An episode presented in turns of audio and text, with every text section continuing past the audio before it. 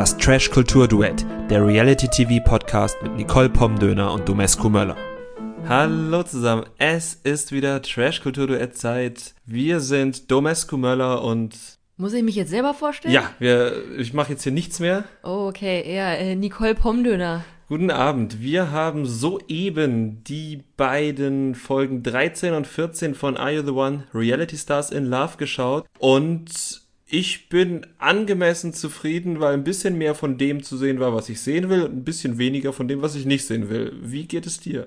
Mir geht es auch so. Ich hatte wieder viele schöne Top-Momente, auch ein paar schöne Cringe-Momente. Ich muss aber sagen, dass meine Zufriedenheit sich dennoch ein bisschen in Grenzen hält, denn langsam schwappt die Verzweiflung der KandidatInnen ein bisschen auf mich über. Ja, das geht mir auch so. Also, man muss ja sagen, dass wir in der letzten Staffel, als wir das nur für uns zwei geguckt haben, nach der sechsten Staffel, äh, nach der sechsten Folge wussten, welche Matches im Haus sind und aufgrund der ja, unterlassenen Hilfeleistung der KandidatInnen hier, die bei den Matchboxes sich nicht clever anstellen, verkaufen, wo unnötigerweise verkauft wird. Ja, da muss ich sagen, das ist ärgerlich. Da können wir auch nichts machen. Das ist eine Situation de merde, wie Tommy so schön gesagt hat. Solltet ihr übrigens gerade ein schönes Hintergrundgeräusch wahrnehmen, dann ist das unsere Katze, die auf dem Klo sitzt. Also auch eine Situation de merde. Ihr Klo, nicht unser Klo. Wir haben getrennte Klos. Ja, genau, aber wir haben schon seit unserer ersten Podcast-Folge immer auf unserem, auf unserem Zettelchen, auf, auf unserer Agenda stehen, dass wir euch eine Prognose liefern wollen. Und wir waren diesmal so nah dran wie noch nie. Wir haben uns die Köpfe über unserer Exit-Tabelle zerbrochen. Wir haben nämlich haben wir schon, glaube ich, ein paar Mal gesagt, wir haben wirklich eine Exit-Tabelle, so mit Kästchen und bunten Farben und hier ausrechnen, da ausrechnen. Aber wir kommen der Sache einfach nicht näher. Nee, wirklich nicht. Also wir haben ein paar Modelle, wo wir, glaube ich, auf sieben Couples kommen, uns der Rest aber nicht überzeugt. Und davon haben wir zwei Modelle, ein drittes, was nicht ganz so ist. Und wir würden euch gern was vorstellen, aber wir wollen euch auch nichts Halbgares vorstellen. Wir wollen euch. Vielleicht machen wir das am Ende einfach doch noch, um zu zeigen, dass wir auch wirklich arbeiten. Wir haben auch wirklich was gemacht. Ja, genau. Aber ja, wie angekündigt, angekündigt, äh, was ist jetzt in den beiden Folgen passiert. Die Teilnehmenden, die zerbrechen sich ebenfalls die Köpfe. Es wird über Taktik geredet. Es werden Taktiken verfolgt und dann doch wieder nicht. Und also so langsam geht denen wirklich der Arsch auf Grundeis. Ja, und das absolut zu Recht und auch selbst verschuldet. Mein Mitleid hält sich da in Grenzen. Ich hatte schon ein paar Mal gesagt, ist ja gut, wenn RTL das Geld behält, weil dann können sie davon noch anderthalb Staffeln Ex on the Beach produzieren, anstatt die 400.000 Euro auszahlen. Ich weiß nicht, was es wirklich kostet, aber so stelle ich mir das in meinem kleinen Köpfchen vor, das noch nie an einer TV-Produktion beteiligt war. Falls jemand von unseren Zuhörenden das schon mal war, was, was kostet so eine Produktion? Ja, also die ganz, die ganz billige. Was kostet eine Produktion Paradise Hotel? Genau, wo, wo man keine VIPs bezahlen muss, dass sie da mitmachen. Kommen wir aber zurück zu Folge 13 und 14 von Are You the One. Abgesehen davon, dass jetzt viel überlegt wurde, wie es denn ausschauen könnte mit den Perfect Matches, dass sie irgendwie nicht wirklich weitergekommen sind. Was waren denn für dich jetzt noch so die erwähnenswerten Ereignisse dieser Doppelfolge? Das eine erwähnenswerte Ereignis war, vielleicht nehme ich das mal vorweg, die Challenge. Das war nämlich meine Lieblings-Challenge tatsächlich. Und zwar hieß die Challenge Armes Würstchen. Und sie hat so funktioniert, wir hatten eine Glasscheibe mit so einem Pfad, den man entlangfahren musste. Und zwar mussten ein Kandidat und eine Kandidatin ein Würstchen, ein offenbar sehr weiches Würstchen, jeweils in den Mund nehmen. Und zwar auf den beiden anderen unterschiedlichen Seiten der Glasscheibe und mussten dann quasi diesen Winkelpfad nach Zeit hindurch das Würstchen da durchmanövrieren und ähm, also quasi durch ein, so eine Art Labyrinth. Durch so ein Labyrinth, genau, durch so einen Winkelpfad, wie wir in Deutschland sagen. Ui. Jedenfalls hat das so mittelgut geklappt bei manchen, bei manchen hat das richtig gut geklappt, aber mir hat dieses Spiel besonders gefallen, weil es gleichzeitig Geschicklichkeit gefordert hat und trotzdem ein bisschen entwürdigend war. Das ist, ja, es klingt jetzt fies, aber das ist ja halt genau das, was diese Spiele alle haben, dass sie alle entwürdigend sind auf eine Art. Aber das ist halt auch entwürdigend, weil das offenbar Grundvoraussetzung ist, um ein Aito-Spiel zu werden. Aber es erfordert auch Geschicklichkeit, Schnelligkeit, Abstimmung. Das hat mir besonders gut gefallen. Mir hat am besten der Spruch des einen Gewinnerpärchens nach dem Spiel gefallen, als Jamie meinte, er hätte sein Würstchen unter Kontrolle und Jill, die Partnerin, mit der er das gewonnen hat, sehr schlagfertig meinte, und ich habe andere Würstchen unter Kontrolle. Das fand ich auch gut. Das war tatsächlich ähm, einer meiner Top-Momente, weil Jill gefällt mir mit ihrer Schlagfertigkeit da manchmal halt auch einfach schon gut. Ich habe auch gerade gesehen, dass ich mir auf meinen Notizzettel nicht schlagfertig schlagfertig, sondern schlagkräftig äh, geschrieben habe. Aber vielleicht trifft auch das auf die beiden zu. Wir haben noch drei Folgen, vielleicht sehen wir auch noch was Schlagkräftiges von den beiden. Auf jeden Fall habe ich mir in dem Moment gedacht, ach, Jill und Jamie, eigentlich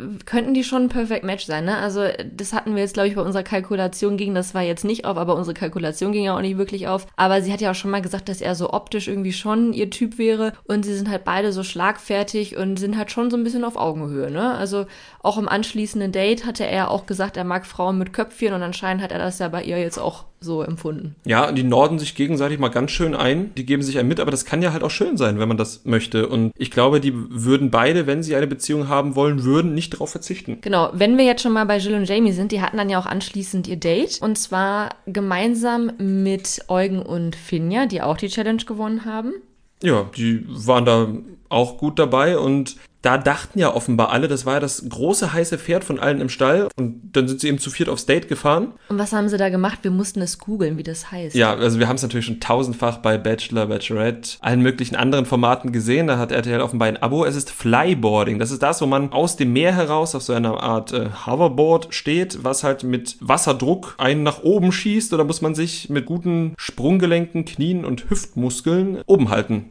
Stimmt, Hoverboard heißt das Teil. Da hatte ich mir aufgeschrieben, Wasserding-Surf-Teil. Ja, ein Flyboat ist es tatsächlich. Genau, das haben sie auf jeden Fall dann zu viert gemacht. Jamie war der Einzige, der auch wirklich erfolgreich war von allen, zumindest von dem, was man gesehen hat. Danach hatten sie dann eben ihre Einzeldates. Und da würde ich nämlich zuerst gerne nochmal auf Jamie und Jill zurückkommen. Ich hatte nämlich quasi im gleichen Moment einen Top- und einen Cringe-Moment bei diesem Date. Sag, sag, ich habe eine Vermutung, aber sag. Und zwar hat Jamie Jill äh, darauf angesprochen, dass sie ja viel Spaß in der Villa hat, dass sie also auch so ein bisschen rumknuscht und so, aber er hat sie nicht geslutshamed und das war auf jeden Fall ein Top-Moment, das fand ich sehr, sehr stark von ihm, also eigentlich finde ich selbstverständlich, aber er ist da irgendwie bisher so der Einzige in dem ganzen Format gewesen, der sie nicht geslutshamed hat dafür. Jill hat daraufhin Jamie gefragt, ob er denn vielleicht bi ist, weil sie sich das bei ihm irgendwie gut vorstellen könnte, dass er halt auch auf Männer steht und da kam dann mein Cringe-Moment und zwar seine Reaktion darauf. Am besten hat es die Bauchbinde von RTL halt zusammengefasst, wo dann stand, ist, ist super fragil. Nee, was hat er? Da stand, seine Männlichkeit ist ein bisschen fragil. Und das war dann auch schon wieder, hat mein Cringe-Moment wieder in einen Top-Moment geholt. Ja, das, das, das war so eine, es war eine Spirale. Ich möchte noch einmal wirklich Props aussprechen an die Menschen bei RTL 2, die da, die, an RTL. Es ist eigentlich sogar, ist es, wahrscheinlich ist es sogar nur TV Now, es ist ja ein TV Now Exclusive und man sagt ja bei TV Now, dass man nicht die Mediathek von RTL ist, sondern was eigenes. Also an die Leute das bei ist, TV Now. Das ist mir alles hier zu kompliziert. Auf jeden Fall Props an die Menschen, die dort die Bauchbinden schreiben. Also die war auch wieder grandios. Kann ich mich anschließen, dieser Moment, den habe ich äh, ähnlich empfunden wie du. Gab es beim Date von Finja und Eugen irgendwas Bemerkenswertes, abgesehen von der ganzen Ananas im Obstkorb? Es gab ihren ersten Kuss. Es gab ihren ersten Kuss, ja der an Lächerlichkeit nicht zu überbieten, weil ich habe den jetzt nicht als Cringe-Moment aufgeschrieben, weil ich mir gedacht habe, ist eh zu kurz für einen Moment. Um es kurz zu erklären, Finja will ja schon länger Zärtlichkeit vor der Kamera von Eugen, bekommt sie nicht, hat dann den cleveren Trick angewandt und hab, hat sich ein Tuch vors Gesicht gehalten und hat Eugen dann immerhin zu einem kleinen Bussi bekommen und das beschreibt die Situation eigentlich ganz gut und das war von vorne bis hinten enttäuschend. Was ich ganz niedlich fand, war Eugens Blick, Eugens Lächeln in der O-Ton-Situation danach. Er hat irgendwie peinlich berührt gewirkt. Oder, ich weiß nicht, ich kann es nicht so gut einordnen. Es war ein Lächeln, was ich von ihm noch nicht gesehen habe, so ein peinlich berührtes oder vielleicht auch so ein, so ein Teenager, der seinen ersten Kuss bekommen hat, lächeln. Also es war so, so ganz merkwürdiges Lächeln, was ich von Eugen noch nie gesehen habe, was ich da irgendwie niedlich fand. Vielleicht hat er ja auch gar keine Freundin zu Hause. Vielleicht hat er auch wirklich einfach vorher noch nie geküsst. Vielleicht hat er vorher noch nie geküsst. Also ich muss sagen, so, so rein optisch habe ich schon so einen leichten Crush auf Eugen und Finja. Eugen, weil er irgendwie echt schöne Zähne hat. Also sie sind halt krass gebleached, aber irgendwie, ich mag, ich mag seinen, seine Zahnform, mhm. sein Lächeln. Und äh, ich finde, Finja ist auch einfach so eine wunderschöne Frau. Ich gucke sie wahnsinnig gerne an. Und ja, ich habe einen kleinen Crush auf sie vor allem. Sehen die beiden auch gut zusammen aus? Findest du das auch? Ah, weiß nicht. Hm. Das mag ich nicht beurteilen. Okay. Weil wir wissen ja auch schon etwas. Und zwar wurden die beiden dann ja auch wirklich in die Matchbox gewählt. So ist es. Und äh, Sophia Tomala hat dann Geld geboten, 25.000 Euro. Und äh, da möchte ich kurz einen meiner weiteren Top-Momente erwähnen. Und Salvatore hat es dann scherzhaft direkt umgerechnet und hatte festgestellt, das sind ja 50.000 Mark. Und äh, ich wäre da ins Grübeln gekommen oder zumindest ins Schmunzeln gekommen, aber am Ende hat Kathleen die Matchbox nicht verkauft, was auch sehr sinnvoll ist, weil irgendwann muss man ja auch mal vorankommen. Und äh, Nicole hat es schon angedeutet, das war kein Match. No Match. Finja ist entgegen unserer Erwartungen dann nicht zusammengebrochen. Also sie war schon sichtbar traurig, auch Eugen war sehr traurig. Und ich fand es auch sehr schön, als die beiden dann wieder zurück ins Haus gegangen sind. Dann gab es eine schöne Gruppenumarmung und alle haben sich so ein bisschen getröstet. Und natürlich fingen sie dann auch wieder an zu grübeln, weil sie sind halt immer noch keinen Zentimeter weiter, ne? Und das stimmt halt nicht, sie sind so anderthalb Zentimeter weitergekommen, immerhin, weil sie können das jetzt ausschließen. Sie wissen jetzt, bei den Matching Nights davor waren die auf jeden Fall kein Match und andere Couples hätten da ein Match sein müssen. Wir können jetzt von uns sagen, hat uns persönlich noch nicht so viel gebracht, aber vielleicht bringt es ja denen ein bisschen was. Ja gut, das stimmt schon. Man muss ja auch sagen, dass Finja und Eugen ja auch wirklich sehr aneinander geklebt haben, auch wenn nicht aufeinander. Und es vermutlich sehr, sehr schwierig gewesen wäre, da irgendwie jemanden zwischen zu bekommen. Auf der anderen Seite war Finja jetzt ja schon zum dritten Mal in der Matchbox. Ne? Also ja, es, es gab ja schon Gelegenheiten auszutesten, ob die vielleicht mit wem anders matchen. Aber es geht ja, finde ich, nicht nur darum, sondern halt wirklich zu, das ist ja halt genau das, was die am Anfang immer gesagt haben alle denken, wenn sie aus der Matching Night rausgehen und da gehen drei Lichter an, dass sie das Licht sind. Und jetzt wissen die weiß die ganze Gruppe schon mal, das ist das Licht jedenfalls schon mal nicht. Das heißt, wenn sie das nächste Mal wieder taktisch sich irgendwie hinsetzen, dann wird das nicht mit eine Rolle spielen. Und es ist wichtig, Sachen ausschließen zu können. Deshalb regen wir uns ja auch so auf, wenn wir unsere Prognosen machen, dass wir die nicht machen können, weil die halt ständig Matchboxes verkaufen, beziehungsweise eine Matchbox ja gar nicht hatten, wegen ähm, Francescos Auszug. Und das, das, das zehrt natürlich, ne? Also an den Möglichkeiten, die sie da haben. Abgesehen davon müssen wir auch sagen, dass wir auch, glaube ich, erst vor zwei Folgen oder so darüber gesprochen haben, dass diese Beziehung zwischen Eugen und Finja auch durchaus toxische Züge hat. Dementsprechend vielleicht gar nicht so traurig, dass das nicht geklappt hat. Nö, aber die Musik, die man da drunter gelegt hat, war so traurig, dass ich das schon traurig in Erinnerung hatte. Hast du ein Tränchen verdrückt? Nein, ich nicht. Eugen auch nicht, wie Salvatore betont hat. Was haben wir noch? Ja, äh, Valentina mal wieder. Und ja. unsere Lieblingsfreundin. Sie hat sehr viel einstecken müssen in der Folge, denn ja. während die beiden Dates liefen, haben die anderen im Haus ein Spiel gespielt, bei dem jeder jede eine Frage vorgelesen hat. Das war dann sowas wie, wen würdest du gerne aus dem Haus zaubern? Wer ist hier am, am meisten fake? Und bei allen negativen Fragen, die zumindest in der Show gezeigt wurden, ähm, wurde Valentina genannt. Ja, das fand ich auch, also habe ich das schwer getan. Ich kann mir vorstellen, dass die Leute das wirklich so empfunden haben, weil ich es am Ende auch so empfinde. Es ist aber für einen Zuschauer auch nicht cool, dann immer zu sehen, wenn alles Schlechte auf eine Person abgeladen wird. Das finde ich auch nicht cool.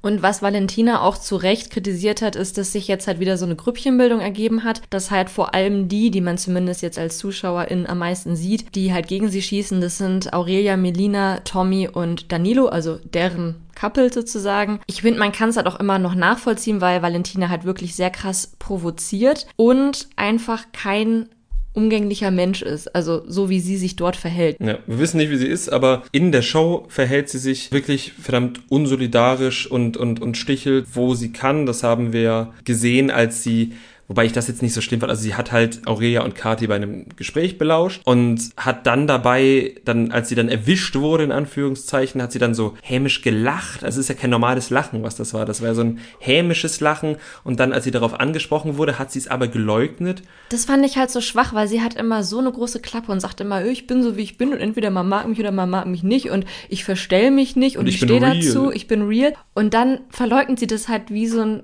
kleines Kind also ich finde, das zeigt halt dann irgendwie schon nicht ganz so viel Stärke. Und es gibt ja durchaus Leute, die Valentina einfach sehr unterhaltsam finden und die das gut finden, dass sie so polarisiert und dass sie halt für Action im Haus sorgt und so weiter. Und ich glaube, das ist halt genau dieser Highschool-Film-Effekt. Valentina ist nicht nur optisch eins zu eins die fiese, reiche, blonde, schlanke aus einem Highschool-Film, die alle haben kann, die sie will, was sie auch selber mal von sich sagt, die aber einfach in jedem Film der Unsympath ist, die immer mit allen möglichen Intrigen versucht, gegen die Sympathin zu schießen. Und also es gibt jetzt bei Aito nicht die eine Sympathin, aber Valentina schießt ja auch gegen jede. Ja, es könnte, hätte, jede könnte im Gegensatz zu Valentina die Sympathin sein. Und ohne Mist, meinst du, sie hat sich die Rolle ausgesucht oder sie hat sie einfach vielleicht so internalisiert, weil sie auch, wie wir ja auch, mit diesen Highschool-Filmen aufgewachsen sind, aber vielleicht sie immer anders wahrgenommen hat. Ich glaube jetzt nicht, dass sie jetzt irgendwann gesagt hat, so, ich mache jetzt morgen bei meiner ersten Reality-TV-Show mit und das ist jetzt die Rolle, die ich mir anziehe. Also ich glaube schon, dass sie die einfach perfekt kann und durchaus internalisiert hat, wobei ich jetzt auch nicht sagen möchte, dass sie jetzt nicht in der Lage ist, das schon zu reflektieren, dass es eine Rolle ist. Hm. Nee, das ist aber auch die Frage, also wie, wie nimmt sie zum Beispiel jetzt solche Highschool-Filme wahr? Äh, wenn man jetzt so überlegt, die meisten Leute, die Batman gucken, finden Batman gut. Ich sage, der gute Charakter in den Batman-Filmen ist der Joker. Das nehme ich tatsächlich so wahr. Ist die Frage, nimmt Valentina vielleicht so wahr, dass in, sagt man Highschool-Film? Ähm,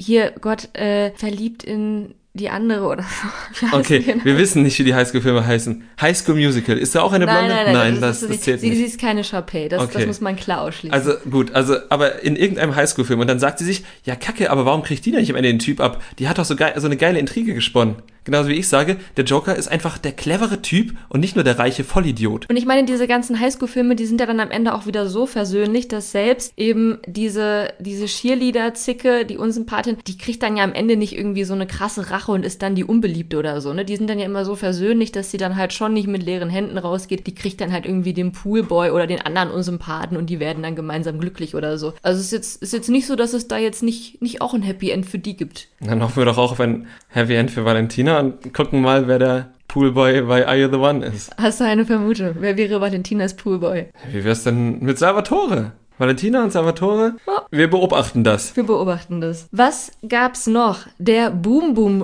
Raum wurde eingeweiht und zwar gleich zweifach. Ich finde es nicht korrekt, dass wir das sagen und ich finde es auch nicht korrekt, dass alle im Haus so wahrgenommen haben, weil der Boom Boom Raum wurde schon eingeweiht und zwar vor anderthalb Wochen von Kathleen und Jackie und nur weil kein Penis im Spiel war, heißt es natürlich nicht, dass der nicht eingeweiht wurde. Du hast vollkommen recht, das war ja sogar einer unserer Top-Momente, das sollten wir nicht vergessen. Nee. Das, das, ja, das wurde, hat irgendwie nicht so viel Aufmerksamkeit bekommen, ne? Nee, irgendwie nicht. Dennoch gab es jetzt den, die erste Penetration im Boom Boom Room in der Are You the One Reality Stars in Love Staffel und sie fand statt zwischen Jill und Alex und ich nehme schon mal vorweg, das ist gleichzeitig mein Top- und Cringe-Moment. Du nickst, erklär doch mal. Tagsüber Poolparty, alle hier wieder am Trinken und Spaß haben und so weiter. Irgendwann ruft Jill, ey Alex, lass mal in den Boom Boom Raum. Was tun die beiden also? Gehen in den Boom Boom Raum, haben ihren Spaß. Absoluter Top-Moment, würde ich sagen. Ja, wirklich absoluter Top-Moment, weil, ja, warum nicht? Dafür ist er doch da. Also, der ist ja in diesem Haus. Warum sollte man ihn nicht auch nutzen? Und da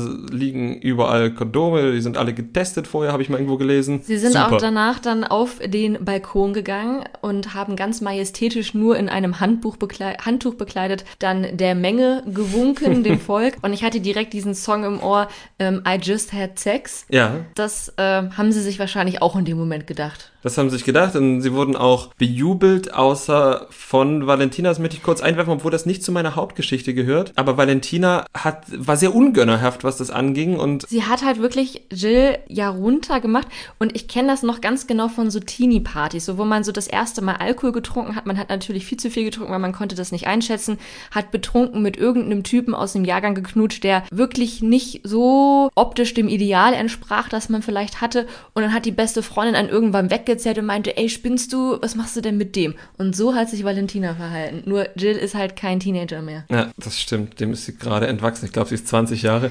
Außerdem waren die jetzt, glaube ich, auch beide nicht voll trunken. Nein, die hatten einfach Bock auf Sex und das ist ultra legitim und dann ist es doch ultra schön, dass die das dann auch machen. Und ich fand es dann halt uncool, weil das so, so, es hat so gewirkt, als würde sie, als würde Valentina das niemand, niemandem irgendwas gönnen. Oh nein, meine beste Freundin hier im Haus darf keinen Sex haben, äh, kein Bock, so. Ah, das hat mich so richtig genervt und irgendwie hat diese Stimmung, ich will das jetzt nicht auf Valentina schieben, weil wir viel zu kurze Ausschnitte von dieser Sache gesehen haben, aber auf Jill abgefärbt. Plötzlich war sie, nachdem Alex dann nicht nur bei ihr rumhing, dann plötzlich total abgefuckt von Alex. Was ich überhaupt nicht verstehen kann, weil die hatten halt Sex und bewegen sich danach frei im Haus und er redet natürlich auch mit anderen, unter anderem mit Melina, von der er glaubt, dass er ihr, äh, dass sie sein Match ist. Das kann ich mir auch gut vorstellen. Und das war Jill ein absoluter Dorn im Auge, was ich verstehen kann, weil Jill und Valentina natürlich ein Beef mit Aurelia und Melina haben. Aber ja, dann hat Jill da so, so eine Art Drama draus gemacht, was ich nicht verstanden habe, weil sie will ja auch einfach nur bumsen. Alex hat das auch wirklich sehr, sehr gut auf den Punkt gebracht. Jill meinte, wie bist du denn drauf? Und dann meinte Alex, und wie bin ich drauf? Genauso wie du, oder? Und das ist es halt. Sie, sie sind genau gleich in ihrem Verhalten. Deswegen hat Jills Eifersucht da in dem Zusammenhang überhaupt gar keinen Sinn ergeben. Also ich fand es auch total merkwürdig, völlig aus dem Nichts. Hat mir auch nur ein Hä auf meine Notizzettel geschrieben und habe auch aus dem Kontext heraus Valentina und Jill zu meinem Worst Couple gemacht. Also ich glaube, das Mhm. Hatten wir auch vorher schon mal. Dass ich Valentina jetzt nicht so super finde, dürfte ja in der einen oder anderen Folge vielleicht auch schon mal äh, rausgekommen sein. Aber ich fand auch, dass so, da hat man irgendwie so ganz deutlich so einen negativen Einfluss gemerkt. Und gerade Valentina, die ja auch vorher immer wieder gesagt hat, hier kein Slut-Shaming und wir knutschen mit wem wir wollen, bla bla. Und dann hat ihre beste Freundin Sex, einfach weil sie darauf Lust hat und dann shamed sie sie dafür. Hä? Ja, das fand ich auch richtig uncool. Und halt auch wieder, ich benutze dieses Wort ja eigentlich in meinem Sprachgebrauch nicht, aber weil wir halt gerade darüber reden und das in dem Sprachgebrauch von Valentina ziemlich häufig vorkommt. Sie hat in dieser Folge mehrfach gezeigt, wie fake sie ist. Sehe ähm, ich aus. Aber es gab trotzdem noch in, in dem Ganzen, abgesehen davon, dass Jill und Alex Sex hatten, eine wundervolle Szene. Und zwar, als sie dann eben fertig waren, als sie die Menge vom Balkon gegrüßt hatten, kam dann die Boom Boom Raum Mutter hinauf. ja, stimmt. Kathi hat kam hoch, hat gefragt, wie es denn so war. Es hat nur noch gefehlt, dass sie Handtücher zum Abwischen mitgebracht hätte und, und, und weiß nicht, aufgeräumt hat. Es war ja auch das Schöne, dass dann Jill und Alex gemeinsam den Boomraum verlassen haben und keiner hat gesehen, wo Kathi war, ob die jetzt nochmal das Bett abgezogen hat oder, oder weiß ich nicht, in, die in Wände neu gestrichen hat. hat. genau, aber wir wollen natürlich auch nicht unterschlagen, dass auch Aurelia und Danilo im Boom Boom Raum waren. Die haben da den Schlüssel von den von der, Produktion, ja. von der Produktion bekommen. Hatten jetzt keinen Sex, aber waren schon, waren schon gut aufgeheizt, die beiden. Die waren gut aufgeheizt. Und was ich wirklich wunderschön auch an dieser Situation fand, als sie dann hochgegangen sind, hat Tommy, den wir ja schon als so einen kleinen Voyeur kennengelernt haben, hat dann irgendwie im Einzelinterview gesagt, mal sehen, was sie da heute noch so machen. Und er meinte das natürlich nicht im wörtlichen Sinne, aber ich fand es so göttlich, die Vorstellung, wie Tommy dann doch unten steht und äh, mit einem Fernglas hochguckt und sich mal anguckt, was sie denn da so machen. Ja, genau. Und was da gemacht wurde, wir wissen es nicht genau, aber um es mit Danilos Worten zu sagen, es wurde provoziert und es ist fast eskaliert. Klingt schon übel. Das klingt heiß und übel. Aber auch, wie gesagt, mehr davon, habt euch lieb, das sehen wir irgendwie dann doch am liebsten. Weil du jetzt auch schon dein ähm, Worst Couple angesprochen hattest, ich habe auch noch ein Worst Couple und das war für mich in dieser Folge Diogo und Vanessa. Wir haben nicht viel von ihnen gesehen, aber wir haben halt gesehen, wie die beiden ihre Zukunft geplant haben mit Kindern, Hausbau. Na, Hausbau war, glaube ich, nicht dabei, aber sie haben schon sehr, sehr Zukunftspläne geschmiedet, hängen sowieso nur noch aufeinander. Und jetzt mal ganz ehrlich, auch das finde ich, um mal wieder das Wort zu bemühen, ganz schön fake. Wenn ihr schon angesprochen werdet darauf von Sophia Tomala, ob ihr euch denn schon vorher kanntet, ob ihr vielleicht so halb zusammen seid, dann gebt es doch zu, dann seid wenigstens halt so ehrlich wie Alex Petrovic und Christina Dimitriou in der ersten Staffel von Ex on the Beach, die waren ja auch schon irgendwie halb zusammen und deshalb haben sie Alex ja so ganz kurz vor knapp reingeschickt, dass die dann auch noch ein bisschen rumturteln konnten und Christina hat ja quasi nur noch auf ihn gewartet. Das war auch schon irgendwie ein bisschen fake, aber irgendwie sind die damit offener umgegangen. Oder wie siehst du das? Tatsächlich habe ich Diogo und Vanessa in dieser Folge als mein Dream Couple betitelt, also also okay. ich habe das ganz anders wahrgenommen als du. Also ich verstehe deinen Punkt. Das wirkt tatsächlich so, als hätten sie sich jetzt nicht erst gestern aneinander verliebt. Und ja, das könnte man dann durchaus zugeben. Allerdings fand ich das schon süß. Also wie die beiden dann da wirklich so über alles verliebt rumgeturtelt sind und das hat auch gerade so ein Diogo dann halt irgendwie sagt, ja hier, ne, mit Hund und Kindern und so oder wie Vanessa sagt, ohne Hund, ohne Mi. und das war schon sweet, also. Es war auch schon sweet, aber ich finde halt, ist das jetzt wirklich, in welcher Nacht ist Vanessa reingekommen? In der vierten. Jetzt haben wir die siebte. Das heißt, es sind jetzt äh, vier, sieben, sechs, sechs Tage Meinst du, das ist jetzt echt, nachdem sie vorher halt sich mal aus einem anderen Format kannten, ist da in sechs Tagen die große Liebe draus geworden? Also aber ich finde das halt so unglaubwürdig. Also ich finde das schön, ich gönne denen das, aber lass es sie doch zugeben, weil das macht doch dann das Leben im Haus auch schöner, oder nicht? Ja, ich weiß jetzt nicht, ob die das jetzt so belastet, äh, diese, diese Lüge oder diese Unwahrheit. Und außerdem sagen uns ja immer die ganzen KandidatInnen, dass sich irgendwie eine Stunde im Haus anfühlt wie ein ganzer Tag, ne? Also ähm, es kann auf jeden Fall was dran sein, dass das jetzt nicht eben durch Are You The One entflammt ist, aber ich finde, das Resultat zählt und ich gönne den beiden ihre Liebe sehr. Sei keine Valentina. Nein, ich gönne ihnen ihre Liebe auch Sie sollen nur sagen, seit wann sie ist. Ich habe ein Anrecht darauf. Wer ist denn dein Dream Couple? Ich glaube, ich habe kein Dream Couple. Zumindest finde ich es in meinen Aufzeichnungen nicht. Ähm, dann, dann, dann, nimm doch Alex und Jill, einfach weil es so schön war. Ich nehme Alex und Jill, weil es so schön war. Das, äh, damit kann ich leben. Haben wir noch irgendeinen Top-Moment oder einen Cringe-Moment von dir, über den wir noch nicht gesprochen haben? Tatsächlich nicht. Wir haben die Katze nochmal gesehen. Das hat mir gefallen. Salvatore hat das Geld umgerechnet. Nee, alles gut. Von mir aus können wir zur Matching Night übergehen. Lass uns zur Matching Night übergehen. Und zwar war Rauenwahl. Oh, eine Sache haben wir noch ganz vergessen. Melina war immer noch krank in der Doppelfolge. Die kam erst kurz vor der Matching Night, ne? Die kam kurz vor der Matching Night wieder. Sie hatte eine Bronchitis, hat sie zum Besten gegeben. Und ich glaube, das waren anderthalb für die Produktion sehr, sehr anstrengende Tage, denn sie hatten wahrscheinlich die ganze Zeit Schiss, dass da vielleicht doch Corona in der Are You the One Villa drin ist. Gott sei Dank nicht. Melina darf nicht rauchen, darf nicht in den Pool und soll sich nicht anstrengen, aber ansonsten geht es ihr wieder ganz gut. Sie ist noch recht heiser und wir freuen uns, dass sie wieder da ist. Und sie sah aus wie das blühende Leben. Also war, war wunderschön wie immer. Genau, es war Frauenwahl in der Matching Night. Ich würde jetzt mal erzählen, wer da so wen gewählt hat.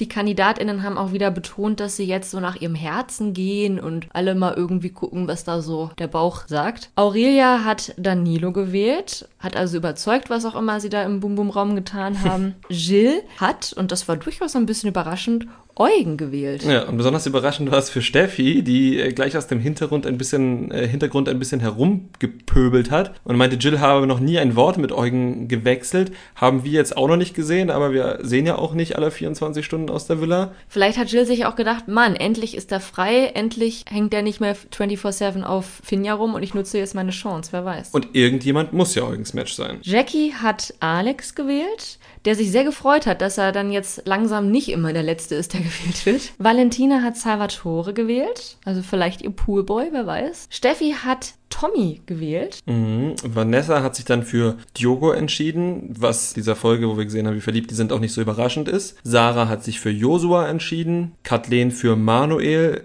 Finja für Jamie und dann war Melina noch übrig. Melina hat sich dann für Tommy entschieden, sodass Steffi wieder auf der Bank gesetzt wurde. Und jetzt erzähl uns doch mal, wie es an der Lichterfront aussah. Ah, es sah an der Lichterfront nicht gut aus, ehrlich gesagt. Äh, Situation Mert, um das nochmal zu wiederholen. Also ein Licht ist für Francesco und Jules und das andere Licht wissen wir halt nicht. Das ist richtiger Sackgang. Die sind auch alle richtig unzufrieden. Wir sind unzufrieden. Das Ganze kann einen Vorteil haben. Und zwar, wenn sie in der nächsten Matchbox das Couple, was jetzt hier richtig war, reinschicken und rausfinden, dass es richtig war, dann haben sie ein gratis Blackout. Dass sie dann halt wissen, okay, das ist richtig und alle anderen, die zusammensaßen, sind falsch. Das heißt, die können wir schon mal ausschließen. Und wenn du halt acht Couples ausschließen kannst und noch eins richtig hast, weil du äh, das in der Matchbox gesaved hast, dann kannst du quasi diese dramatische Niederlage, die die heute erlitten haben, in der nächsten Woche zu einem Sieg umwandeln. Aber dafür musst du dann halt tatsächlich in der nächsten Woche das richtige Couple in die Matchbox wählen. Und ob denen das gelingt, ist halt die große Frage. Glaubst du, wenn Francesco und Jules nicht durch eben dieses ja, persönliche Ereignis in Francescos Familie, äh, wenn die nicht hätten gehen müssen, dass sie dann jetzt überhaupt schon irgendein Perfect Match hätten? Ja, also nein, ich weiß nicht, ob sie jetzt schon ein Perfect Match hätten, aber ich glaube, sie wären weiter weil ihnen wurden durch diesen Auszug von Jules und Francesco, der auf dem Papier ja erstmal überhaupt nichts gebracht hat, weil die einfach raus waren und den Preisgeld abgezogen wurde, ihnen wurde eine Matchbox-Entscheidung geklaut, in der sie Sarah und Josua hätten abklären können und ihnen wurde auch noch die Matching Night geklaut, in der sie auch nochmal gucken hätten können, wie viele Lichter denn angegangen wären. Ich glaube halt, dass sie weiter wären. Ich glaube halt, dass RTL oder TV Now in dem Fall einfach einen riesen Vorteil dadurch hat. Ich glaube, dass die Kandidaten weiter wären, wenn sie einfach weiter mit Jules und Francesco gespielt hätten hätten. Oder wenn sie zumindest die Matchbox-Entscheidung oder die Matching Night halt wenigstens gehabt hätten. Ich glaube, dass das wirklich arg gezehrt hat. Dadurch lag ja auch die erste und die dritte Matching Night viel weiter auseinander als sonst. Dadurch ist vielleicht auch im Kopf ein bisschen was verloren gegangen. Vielleicht ist auch ein bisschen die Spieldynamik verloren gegangen. Dadurch haben sie sich zu lange auf andere Sachen konzentriert, auf irgendwie Streitereien, auf irgendwie, weiß ich nicht. Ich glaube, dass sie weiter wären mit Jules und Francesco. Bleibt natürlich jetzt alles nur Spekulation. Wir können nur hoffen, dass die ja sich jetzt mal ein bisschen zusammenreißen, dass sie sich jetzt mal doch ein bisschen besser kennenlernen und zwar nicht nur eben die eine Person, von der sie das seit Beginn an glauben, dass mal ein bisschen mehr geknutscht wird, ein bisschen mehr lieb gehabt wird. Und dass bitte, bitte keine Matchbox mehr verkauft wird und dass da auch keine totalen Bananenpaare reinkommen, sondern halt Leute, bei denen man glaubt, dass es was sein kann. Und ganz, ganz wichtig, bei der nächsten Challenge, stellt euch so auf, wie sie jetzt in der Matching Night zusammensaßen, weil ansonsten kann man das ja nicht abklären. Ansonsten hat man keine Chance auf den gratis Blackout. Und das wäre halt wirklich dumm, wenn sie es nicht machen würden, aber ich erwarte hier gar nichts mehr. Ich wollte gerade sagen, also wenn wir ehrlich sind, dann trauen wir das denen doch leider nicht mehr zu.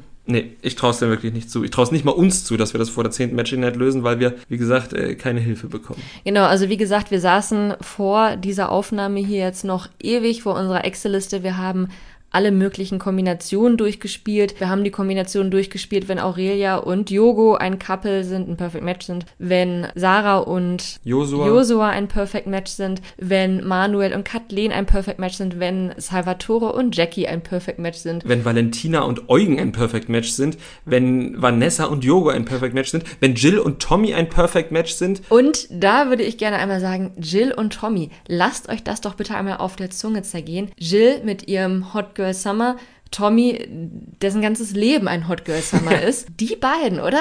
Die beiden würden wirklich gut zusammenpassen. Ich sehe sie irgendwo an der Côte d'Azur zusammen Rosé trinken, im Chateau in Leup und danach gehen sie gemeinsam bumsen. Das wäre auf jeden Fall meine Vorstellung von einem Perfect Match. Meine auch, wir würden es uns wünschen, in einer Welt, in einem Paralleluniversum in unserer Excel-Tabelle ist das sogar möglich. Mal gucken, ich weiß nicht, ob wir jetzt alles andere vorlesen wollen. Ich möchte es eigentlich nicht, weil ich finde, es ist nicht spruchreif. Genau, also wir haben jetzt auch noch nicht jede Kombination durchgespielt und vor allem nicht jede Kombination nennen.